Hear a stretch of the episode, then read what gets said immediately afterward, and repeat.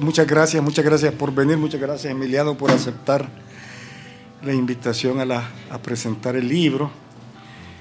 Eh, como bien decía Emiliano, esta novela es una novela que se que repite un personaje que se ha dado anteriormente en mi obra, era Aragón, y que en, esta, en este momento eh, enfrenta al arranque de la novela.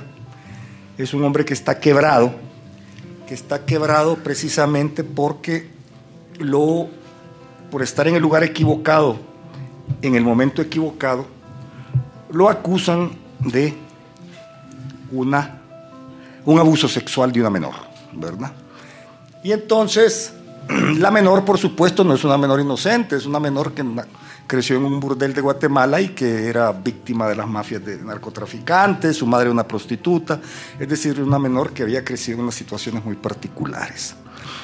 Y entonces, cuando Erasmo se topa con ella por razones particulares de vivir en un Airbnb donde ella vivía arriba, se da cuenta que ella también tiene un hermano que es de la Mara, Salvatrucha. Y entonces lo tratan de esquilmar, de chantajear, de sacarle dinero diciendo que ha tratado de abusar de ella. Y al final se da una situación en que el, hermano muere y ella le echa la culpa a él, que es por culpa de este. Y entonces el tipo eh, no está preparado, como nadie está preparado emocionalmente o psíquicamente para una situación tan abrupta de cambio de vida.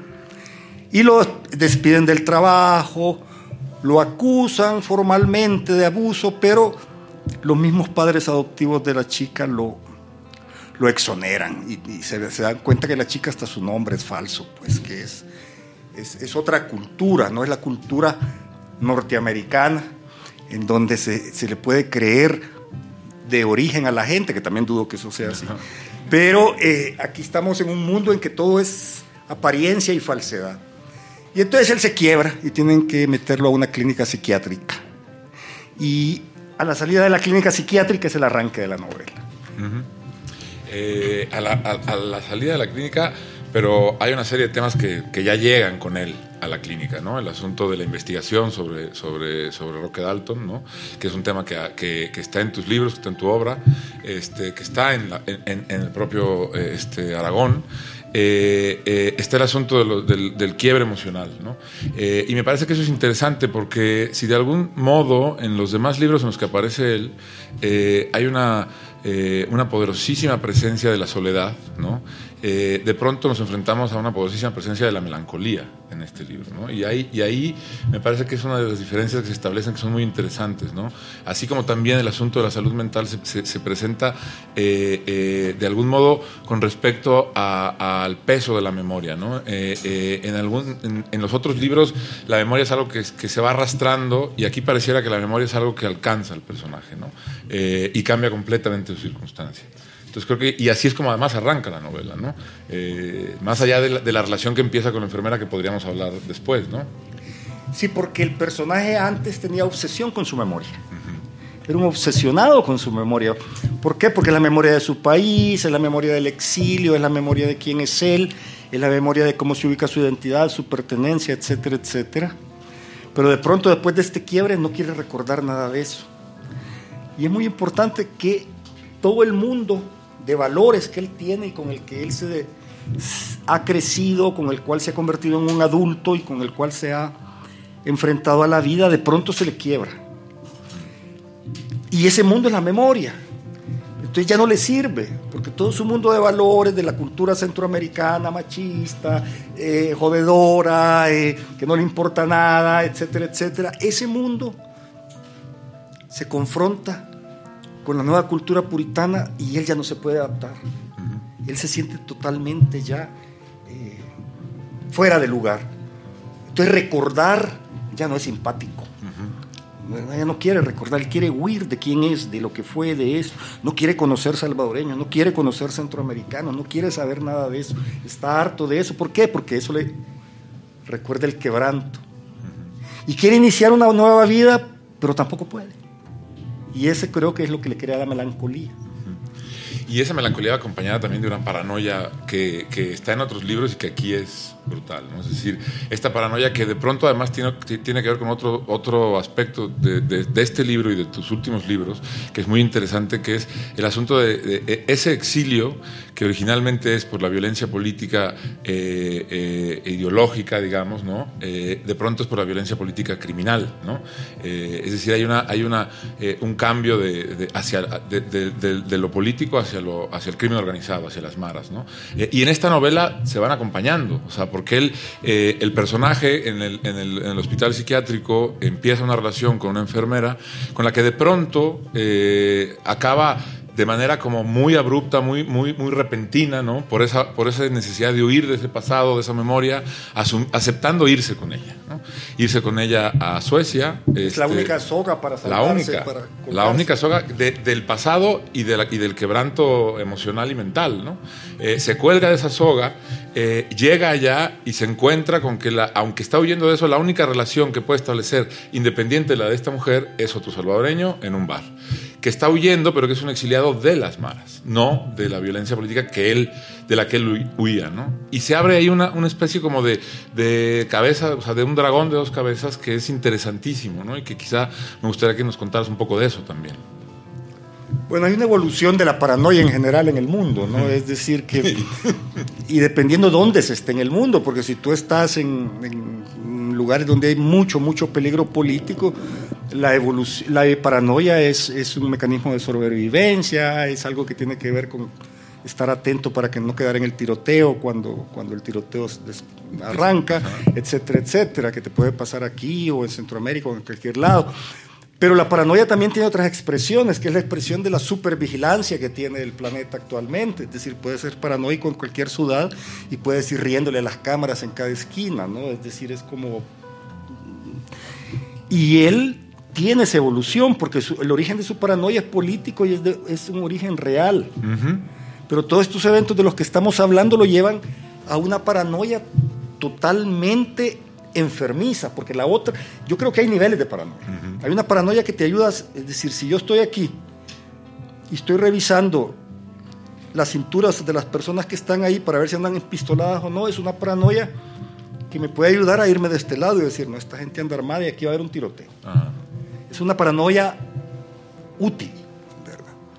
Pero está la paranoia que es nada más una enfermedad en tu cabeza, que es a la que él llega. Entonces sí, él, evoluciona así como tenemos ahora un mundo en que la paranoia no es nada más una característica de las sociedades en conflicto, sino que es el rasgo esencial con el que se mueve la sociedad porque los mecanismos de terror son tan finos y tan controladores que generan un estado de paranoia permanente. Sí. Y, y así, y en eso, como funciona, lo que nos está diciendo de la paranoia y lo que hablábamos de la, de la pensando en la violencia, es que hay una cosa muy interesante que es, eh, a lo largo de tu obra, eh, más allá de hablar de que hay... Eh, novela negra, este, has, hecho muchas cosas, ¿no? Eh, pero más allá de eso, se puede pensar que la primera parte, o sea, las primeras novelas, en grandes términos o en grandes rasgos, son personajes que están atravesando la violencia. De algún modo u otro, seguimos a personajes que atraviesan la violencia. Y los últimos. Eh, sobre todo los últimos tres o cuatro, eh, el de Roque es aparte, me parece, pero eh, es la violencia atravesando los personajes. Igual que la paranoia atravesando los personajes, no al revés. Yo no sé si eres consciente de esto, ¿no? pero, pero me gustaría que, quizá lo pensaras o nos dijeras algo de eso, porque es muy interesante cómo eh, hay un, giro ¿no? en, ese trabajo y si crees que tiene que ver con, eh, una distancia que se, que, que, se pone eh, con respecto a, a, la escritura o con respecto a los temas o, o, es una forma de ir más, más hondo, porque curiosamente se va mucho más hondo en los personajes. En los primeros libros los personajes van más hondo en la realidad. Y aquí de pronto en estos últimos libros uno entra mucho más dentro de tus personajes, ¿no? Quizá porque son, es decir, trabajan más desde el lado psíquico. sí, es decir, que la acción, la acción es importante, perdón, la acción es importante, pero no es lo que pone el ritmo sino la energía psíquica que están gastando en función de la interpretación de la realidad que están viviendo. ¿Verdad? Y antes se movían mucho, porque cuando estás en un mundo muy movido, en un mundo que te impone la violencia o que tú quieres participar de ese mundo de la violencia, eh, pues tu psiquis no trabaja con tanta velocidad porque tienes que actuar. Pero estos son personajes que casi no actúan. Y no actúan también quizá por lo que decías en la respuesta anterior de la hipervigilancia. Es decir, también esa hipervigilancia y esa paranoia los hace estar más dentro. Eh, y es muy interesante cómo, cómo, cómo eh, en esta novela el personaje se va encerrando. ¿no? Es decir, cuando acepta irse a, Suecia porque se agarra esa última soga, eh, que parece que el encierro va a ser Suecia, después eso se convierte en el encierro de un departamento. Y después eso se convierte en el encierro de una habitación casi, ¿no? Eh, posterior, sobre todo al momento del, último quiebre. ¿no? Eh, y sin embargo, en, ese, en, esa voluntad como de encierro en esa huida, hay también, y a pesar de la negación de la memoria y de, de todo lo que hemos estado hablando, hay cosas que permanecen. ¿no? Una es eh, la pulsión sexual, ¿no? que es importantísima en este personaje. Otra es la relación con el alcohol, ¿no? o sea, esta, como negación que, que, que, al mismo tiempo es siempre como algo que sabes cuando estás leyendo que eso se va a romper, ¿no? en ambos casos. Eh, quizá que hablemos un poquito de eso también. Bueno, es que digamos que los tres componentes dionisíacos, la sangre, la embriaguez y el sexo, este personaje tiene dos, no tiene el componente de la sangre, es decir, no, todavía no padece la, adicción a matar, pero eh, tiene, tiene esta patología fuertemente sexual que reprime en este último libro, que trata de olvidarse y que los, los, las pastillas que toma para, su, ponerse para, el quiebre mental. Para el quiebre mental. Ahora, para mí lo más importante en esto, tanto en lo del sexo como en lo de eh, la embriaguez, es que este personaje, luego de haber sido una víctima colateral de la política de la corrección, porque es una víctima colateral, como son víctimas colaterales los afganos que matan sin querer, eh, no tiene voluntad, ha perdido la voluntad. Es decir, ha perdido la voluntad de incidir en el mundo, nada más sobrevive llevado por el mundo y por eso te da la sensación de que es la violencia la que pasa sobre él. Es un viejo impulso sexual el que pasa sobre él, pero no tiene ya una voluntad de conquista, una voluntad de seducción. Incluso se dice, no, es que esa, me va a pasar esto. Y comienza a reflexionar sobre lo que le puede pasar. Sabe que si se toma más de dos copas le puede pasar esto otro. Y entonces se vive en una profunda autorrepresión, pero lo que se demuestra con este personaje es que los componentes esenciales de una personalidad y de un temperamento permanecen ahí, aunque permanecen pisoteados por los mecanismos de control social y personal que tenga. Y por eso es que él no puede, incluso cuando él cae de nuevo en toda esta eh, patología sexual y em, de la embriaguez, le sucede. No la busca. Sí, pasa. ¿Verdad? Mientras que en las, antes del quiebre, en los otros libros, él lo busca, porque es su manera de reafirmarse. Yo voy a conquistar a este. Y eso es su manera de reafirmarse. Ahora le da miedo. Ahora está peleando contra sí mismo y contra esa energía y dice, no, no, no, ni la veo mejor. Entonces es, es este, este, este nuevo mundo en el que él no puede casar, no puede encajar. El nuevo mundo y el nuevo él, de algún modo. El nuevo él. Y es, y es muy interesante porque además hay una cosa que decías ahora y que creo que también es muy importante en este libro y también marca una diferencia, que es que eh, eh, esos narradores engañosos que son muy tuyos este, y que son extraordinarios, de pronto eh, había mucho juego con lo que había pasado o con la posibilidad de que lo que había pasado no fuera como, como parecía que había sido. Y ahora hay un juego con, la, con que la posibilidad de que lo que va a pasar no vaya a ser como va a pasar. Es decir, cambia la flecha, el vector del tiempo, ¿no? Eh, en vez de ser a la posibilidad de que haya sido o no haya sido, es será o no será. Y es esto que estás diciendo, ¿no? Y eso abre una cosa muy amplia, muy grande, ¿no? Eh, eh, y no sé si eso apunta hacia otro lugar para él, ¿no? En, en, otros libros o no. O si es más bien una manera de despedirlo, ¿no? No sé. No, ni yo tampoco a ese nivel, pero creo que él Eso que decía es muy importante porque lo que hacía y lo que era el pasado para él era el motivo de todo. De, su energía, de su vitalidad. Y ahora es el, y también de su paranoia. La paranoia venía del futuro, del pasado. Exacto. Y ahora viene del futuro. Ahora viene del podrá ser. ¿Verdad? Y si veo a esa chica en los ojos, ¿llamará a la policía? Me explico, es decir, llevando al extremo la situación. Sí, que, que además sucede. O sea, él tiene ese miedo en el libro, no, es, no lo estamos llevando al, extremo. hay un par de momentos en los que, en, un bar y en un momento fuera del metro, en el que de verdad eso pasa. Dice, y si, si me le acerco, puede esto acabar eh, muy mal. ¿no? es decir, no, es algo que eh, le traigan del pasado, ¿no? sino algo que, que, le podría suceder.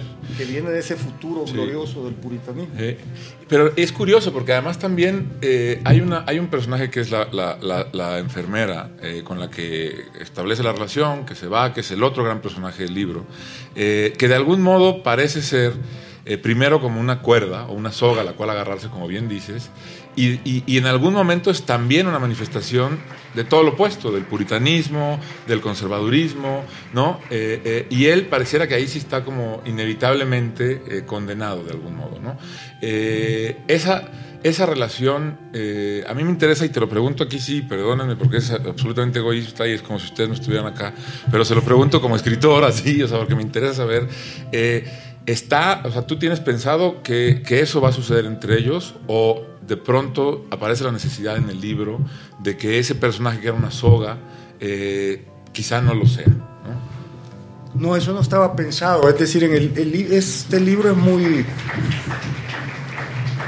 improvisado en el sentido de que son de esos libros que se van construyendo en el camino y que al final la idea original que yo tenía no se, no se cumple, porque el libro, ese libro yo pensé en la enfermera cuando estaba en un hospital en Estocolmo que estaban haciendo mi hija y, dije aquí voy a poner una enfermera, ¿sí? La vi y dije, esta es la que va a salvar a Erasmo Aragón, me explico. Sí, claro. La va a sacar. O sea, sí tenía que salvar. Sí. Pero entonces, el plan de la novela era otro.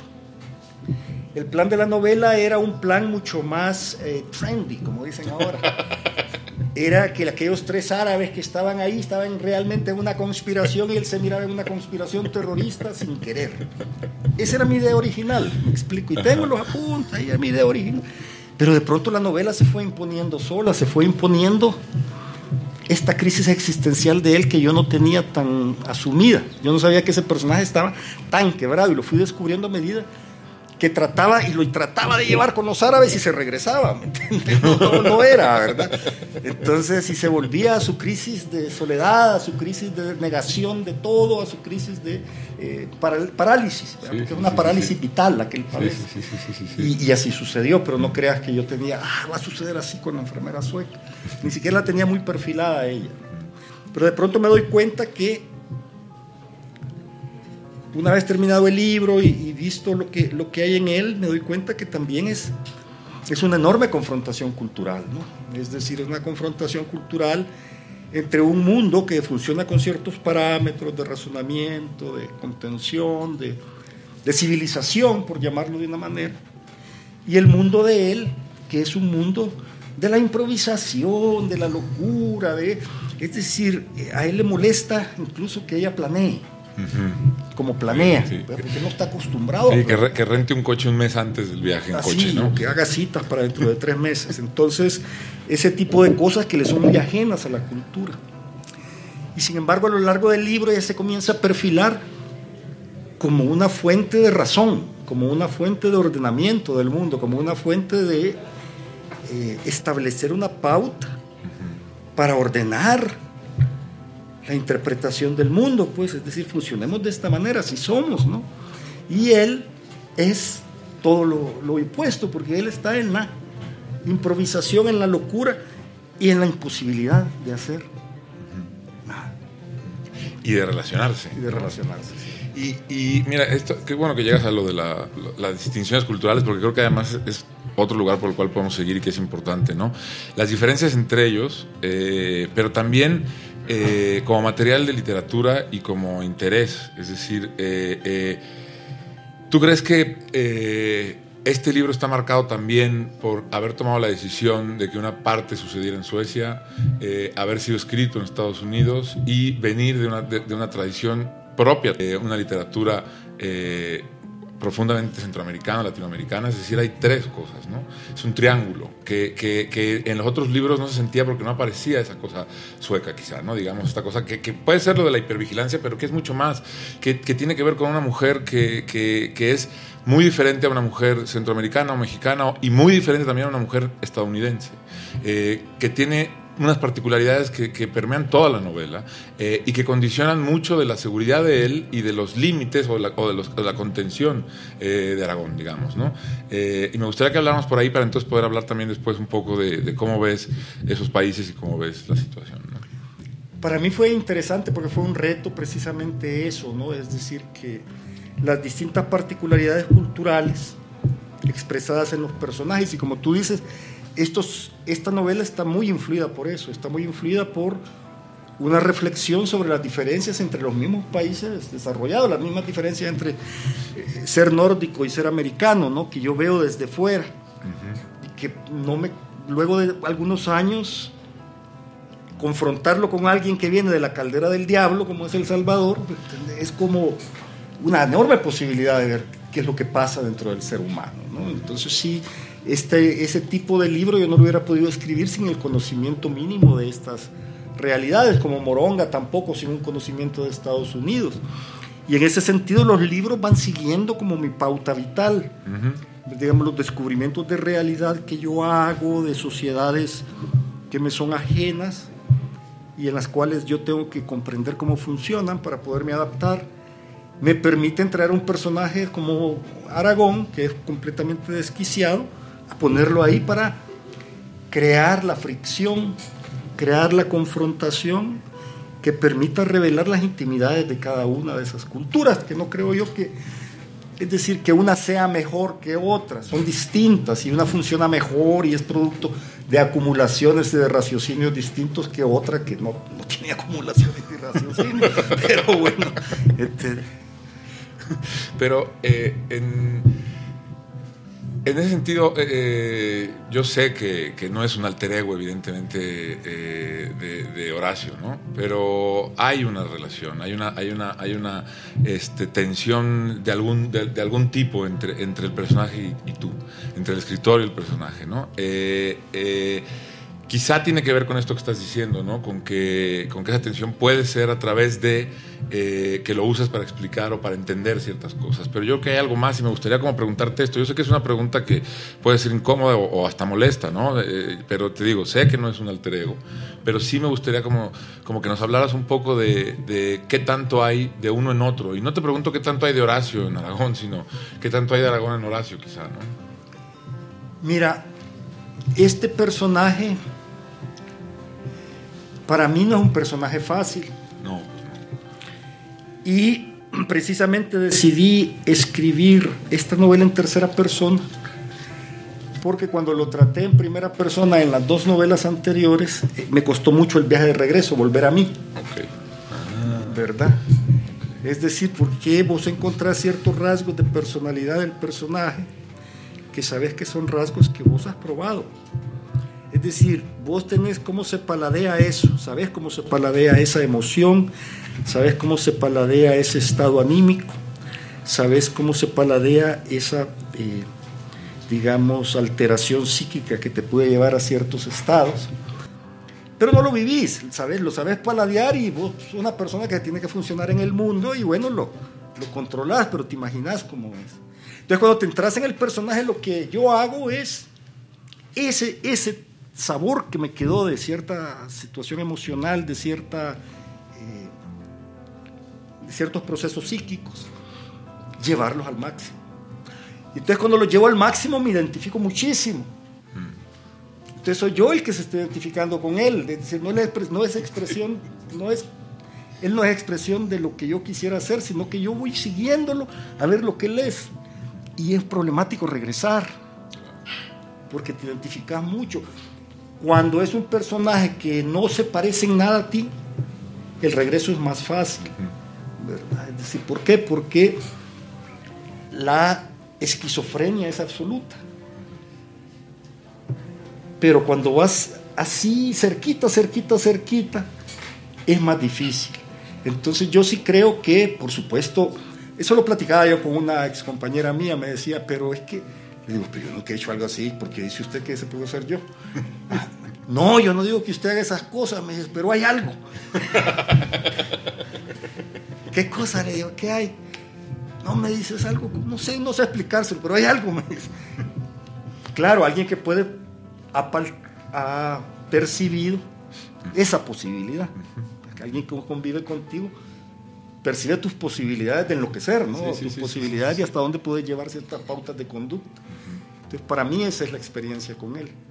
¿Y, crees que esto que pasa, así como lo estás, o sea, esto que nos estás diciendo con el personaje, eh, de algún modo te sucede también con la historia, con el escenario, con el lugar, con, con, con, lo que, con, la situación? Es decir, eh, también se paladea así, también se toca así, también, se, también genera esto y también es tan difícil regresar más del escenario de una novela que de otra. Es igual, el regreso no está problemático con relación a eso. Pero para mí es importante paladear los lugares, eso sí. Y es ahí donde te digo que, yo se lo decía al a Javier y es que una cosa es mis experiencias y otra cosa son las experiencias del personaje. Me explico, es decir, yo voy a este sitio y en este sitio yo tengo un mundo de experiencias. Pero cuando el personaje va a este mundo, él tiene otro mundo de experiencia. Y que son nada más posibilidades que yo veo en mi psiquis y que en el personaje se convierten en pautas de conducta y en rasgos de personalidad. Entonces no es tanto regresar de los lugares, sino que es más bien eh, regresar de un estado emocional. Para mí ese es el principal reto. Y, en ese sentido de, los retos este, emocionales, eh, hay, algo que me parece interesante, que es que distinguiendo al personaje del escritor, distinguiendo obviamente, eh, hay una cosa que, comparten como obsesión, que es Roque. Eh, y me gustaría que me hablaras de la diferencia de, tu relación o de tu interés en Roque, de la relación y del interés de Aragón con Roque. bueno, ahí, ahí, sí no es de él, yo se lo puse a él, por supuesto. Ahí yo se lo puse a él y la diferencia esencial es que eh, él no hizo nada. No pudo, eso es lo que quiero. ¿Por qué? O sea, ¿qué, es, lo que, qué es lo que le impide esa? ¿por, qué lo, ¿Por qué se vuelve solamente como una latencia? ¿Qué, qué, qué, qué, qué es lo que sucede? O sea, porque probablemente es expresión de la sociedad salvadoreña que no sabe qué hacer con eso y ni puede hacer nada con eso. Y rock and rock es ese momento. Sí, entonces él quiere investigar cómo mataron a Roque Dalton, cómo fue todo eso. Pero él no puede hacer nada, porque eso es parte de su ilusión de sí mismo y su ilusión de su pasado y de, y de su sensación de pertenencia y de su manera de definir una identidad. Y entonces cuando lo vemos en Moronga, él se está investigando lo de Roque y está, está, está embriagado con eso. Pero claro, luego tiene el quiebre y entonces como ya no tiene voluntad ni quiere saber nada de ese pasado, para él eso se borra completamente. Sí, sí, y el quiebre, pero el quiebre de algún modo hay un poco de culpa de Roque. Es decir, es, decir él, él, está, él, está, él se va a la otra ciudad, se queda en Airbnb para investigar sobre Roque. Es decir, y ahí le pasa Y ahí le pasa todo. Y luego, y a partir de ese momento, deja de poder hacer nada de Roque. Es decir, si hay un momento en el que, en el que Roque funciona también como golpe en la cara, digamos, ¿no? Porque entonces él hace una conexión inconsciente ahí entre la crisis que vivió por las acusaciones y por todo y la investigación que andaba haciendo de él. Y entonces hay un castigo escondido en él. ¿ah? Me están en realidad, me están castigando a los dioses, por decir algo, por andar investigando esto. Yo ya no quiero saber nada de eso. ¿Me explico? se me ocurre que podría ser así, porque él ya después no quiere saber nada de eso, como tampoco quiere saber nada del Salvador, ni quiere saber nada de las maras, ni quiere nada, pues si, si hubiera un Nayib Bukele en su época, no quisiera saber nada de eso tampoco.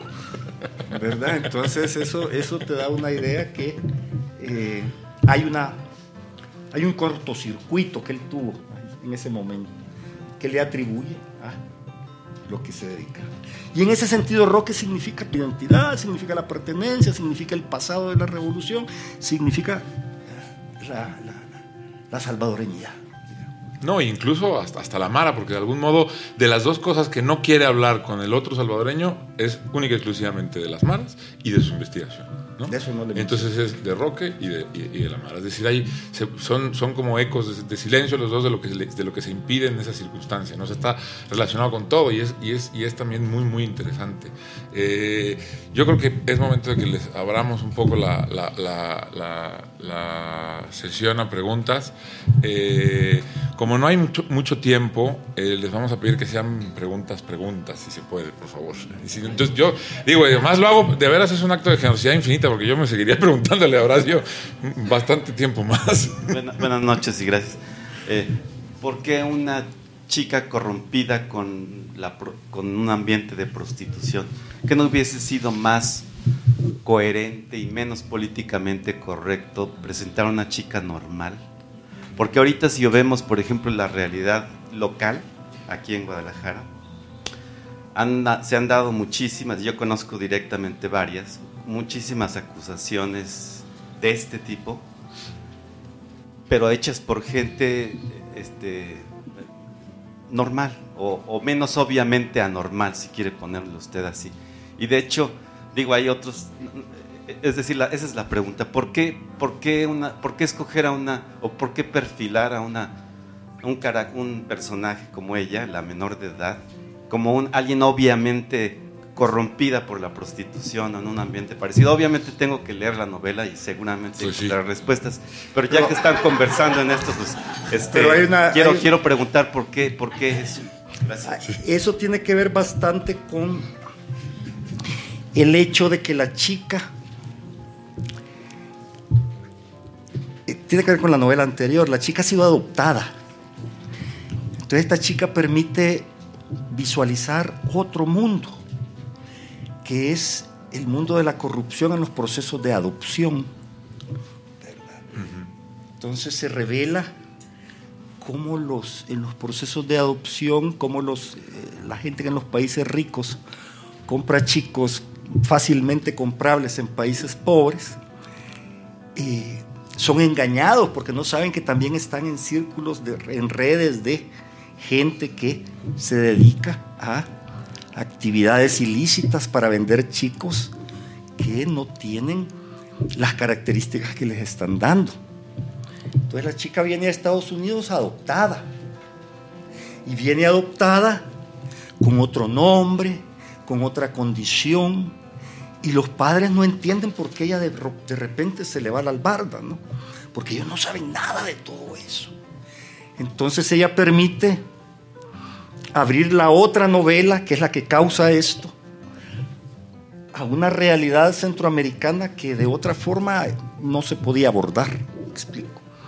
No es tanto per se por la acusación o por la extracción social de la acusación, sino que son la cómo hay una percepción desde el primer mundo paternalista y de qué buenos somos todos cuando se entra en todo esto y no se dan cuenta que son círculos donde hay de todo Puede que también eh, uno pueda adoptar una chica que es absolutamente real y que todo lo que le ha pasado está dentro de los márgenes de lo normal. Pero eh, hay situaciones también de, delicadas, pues, donde de violencia, de, Ahora es interesante la, la, pregunta y abre un espacio también muy interesante a, la idea de, de, cómo ha cambiado eh, a lo largo de, la vida de Aragón y, de, y, del tiempo que, que, que, alcanzan todos los libros en los que aparece eh, la migración. Eh, y cómo hay diferentes formas de la migración. Y no es lo mismo el exilio político ¿no? que, esto que estamos diciendo, por ejemplo, o que el tráfico de personas que, puedan hacer los maras, eh, o una migración económica, digamos. ¿no? Eh, y quizá eso sería interesante que, lo tocaras también. Bueno, pues eso está relacionado con los procesos de migración reales que se están dando y cómo el cambio en las sociedades centroamericanas ha dado distintas pautas a los procesos de migración. Entonces no es lo mismo, pues, encontrar a un tipo que es un inmigrante por razones políticas en los 80, que encontrar a un tipo que es un inmigrante por razones de las maras en 2010 o en el 2015 o ahora mismo, ¿no? O, que, o el típico inmigrante económico, decía usted. Entonces yo creo que va, se va viendo ese fenómeno a partir de la ubicación temporal de las novelas. Si hay, digamos que en las novelas que llegan hasta... En mi primera novela, en la diáspora, ya está una primera tendencia migratoria, que es la tendencia migratoria que se da a principios de los 80, con todos los salvadoreños que venían huyendo con los guatemaltecos de las grandes represiones del 80 y del 81. 79, 80, 81, y que venían por la misma ruta que después han seguido cientos de cientos, y por el mismo tren. Pero venían, muchos de ellos, era una migración, aparte de lo económico, eran migrantes políticos, jóvenes políticos que no, jóvenes que no, que temían ser asesinados por el ejército en las represiones eh, generalizadas en el campo. Y hay un personaje mío, Quique, que viene, y, pero llega a la Ciudad de México y cuando llega a la Ciudad de México trabaja en, la construcción del metro y se involucra con grupos de salvadoreños aquí, pero él lo que quiere es regresar al Salvador a combatir. Sí, para continuar la lucha. Hay una ilusión. Sí, sí, sí. ¿verdad? Ahora es interesante que, y mencionas la, mencionas la primera novela, La Diáspora, que... Eh, a mí me parece, y te lo, te lo decía hace poco también hablando de Moronga, que eh, eh, parece como hay, una vuelta, hay, hay, un, hay, hay, un círculo, es decir, hay muchas cosas que se, que se, acercan mucho más a la diáspora en estos últimos libros que en muchos de los libros que hubo en medio. ¿no? E incluso la segunda novela, creo que es la segunda, ¿esto es segunda novela o la tercera, Baile con Serpientes? Es la segunda, ¿no? Es curioso porque Baile con Serpientes podríamos decir, no, espérate, eso está muy, muy, distinto. Mm, el quiebre emocional, el quiebre mental eh, es lo más parecido que hay en el resto de tu obra al al de ahora. Y eso me parece muy interesante, o sea, porque cómo, cómo, cómo estás eh, eh, volviendo a, alguna, algunos temas de un modo completamente distinto y, que es como muy asombroso, pues, ¿no? Claro, sí, el quiebre eh, es, permanente, ¿no? Porque ese quiebre de ese personaje en... Que no veo, no veo de lejos yo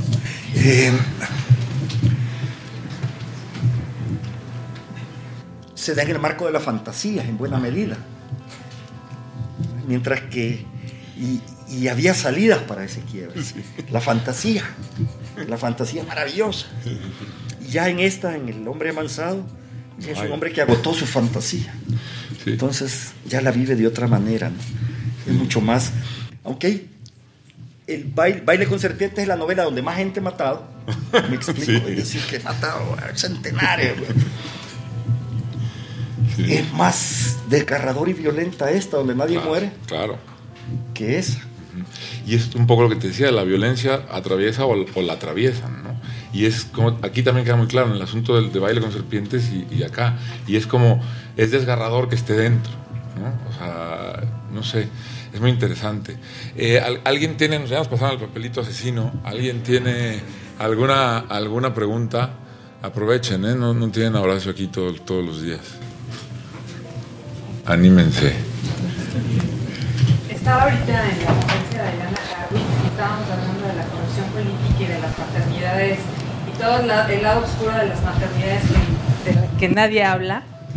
Y, surgió un comentario que decía, ¿y qué será leer ahorita un libro de lo que están viviendo los hombres en la actualidad con esa corrección política? ¿no? Eso lo pienso a raíz de lo que están platicando. O sea, ese otro lado de la moneda, ¿no? De las denuncias falsas este, viven con miedo de, tener un problema. O sea, se me hace muy interesante, no sé qué, qué opinas. Ahí está, de eso es. Sí. Entonces, exactamente es, Este libro. como yo digo, las víctimas colaterales, ¿verdad? de las que hablan los norteamericanos cuando quieren matar a tres terroristas y matan a 100 gente por una boda. ¿no? Entonces es igual, es decir, hay, un caso, hay casos, es decir, son políticas definidas a partir de casos reales donde se pretende buscar justicia y donde se busca justicia, pero que deja unos grandes márgenes para un montón de casos donde supuestamente se busca justicia y lo que se hace es cometer más injusticia. ¿Y qué futuro le das a eso? Ay, ya no sé, eso yo no sé.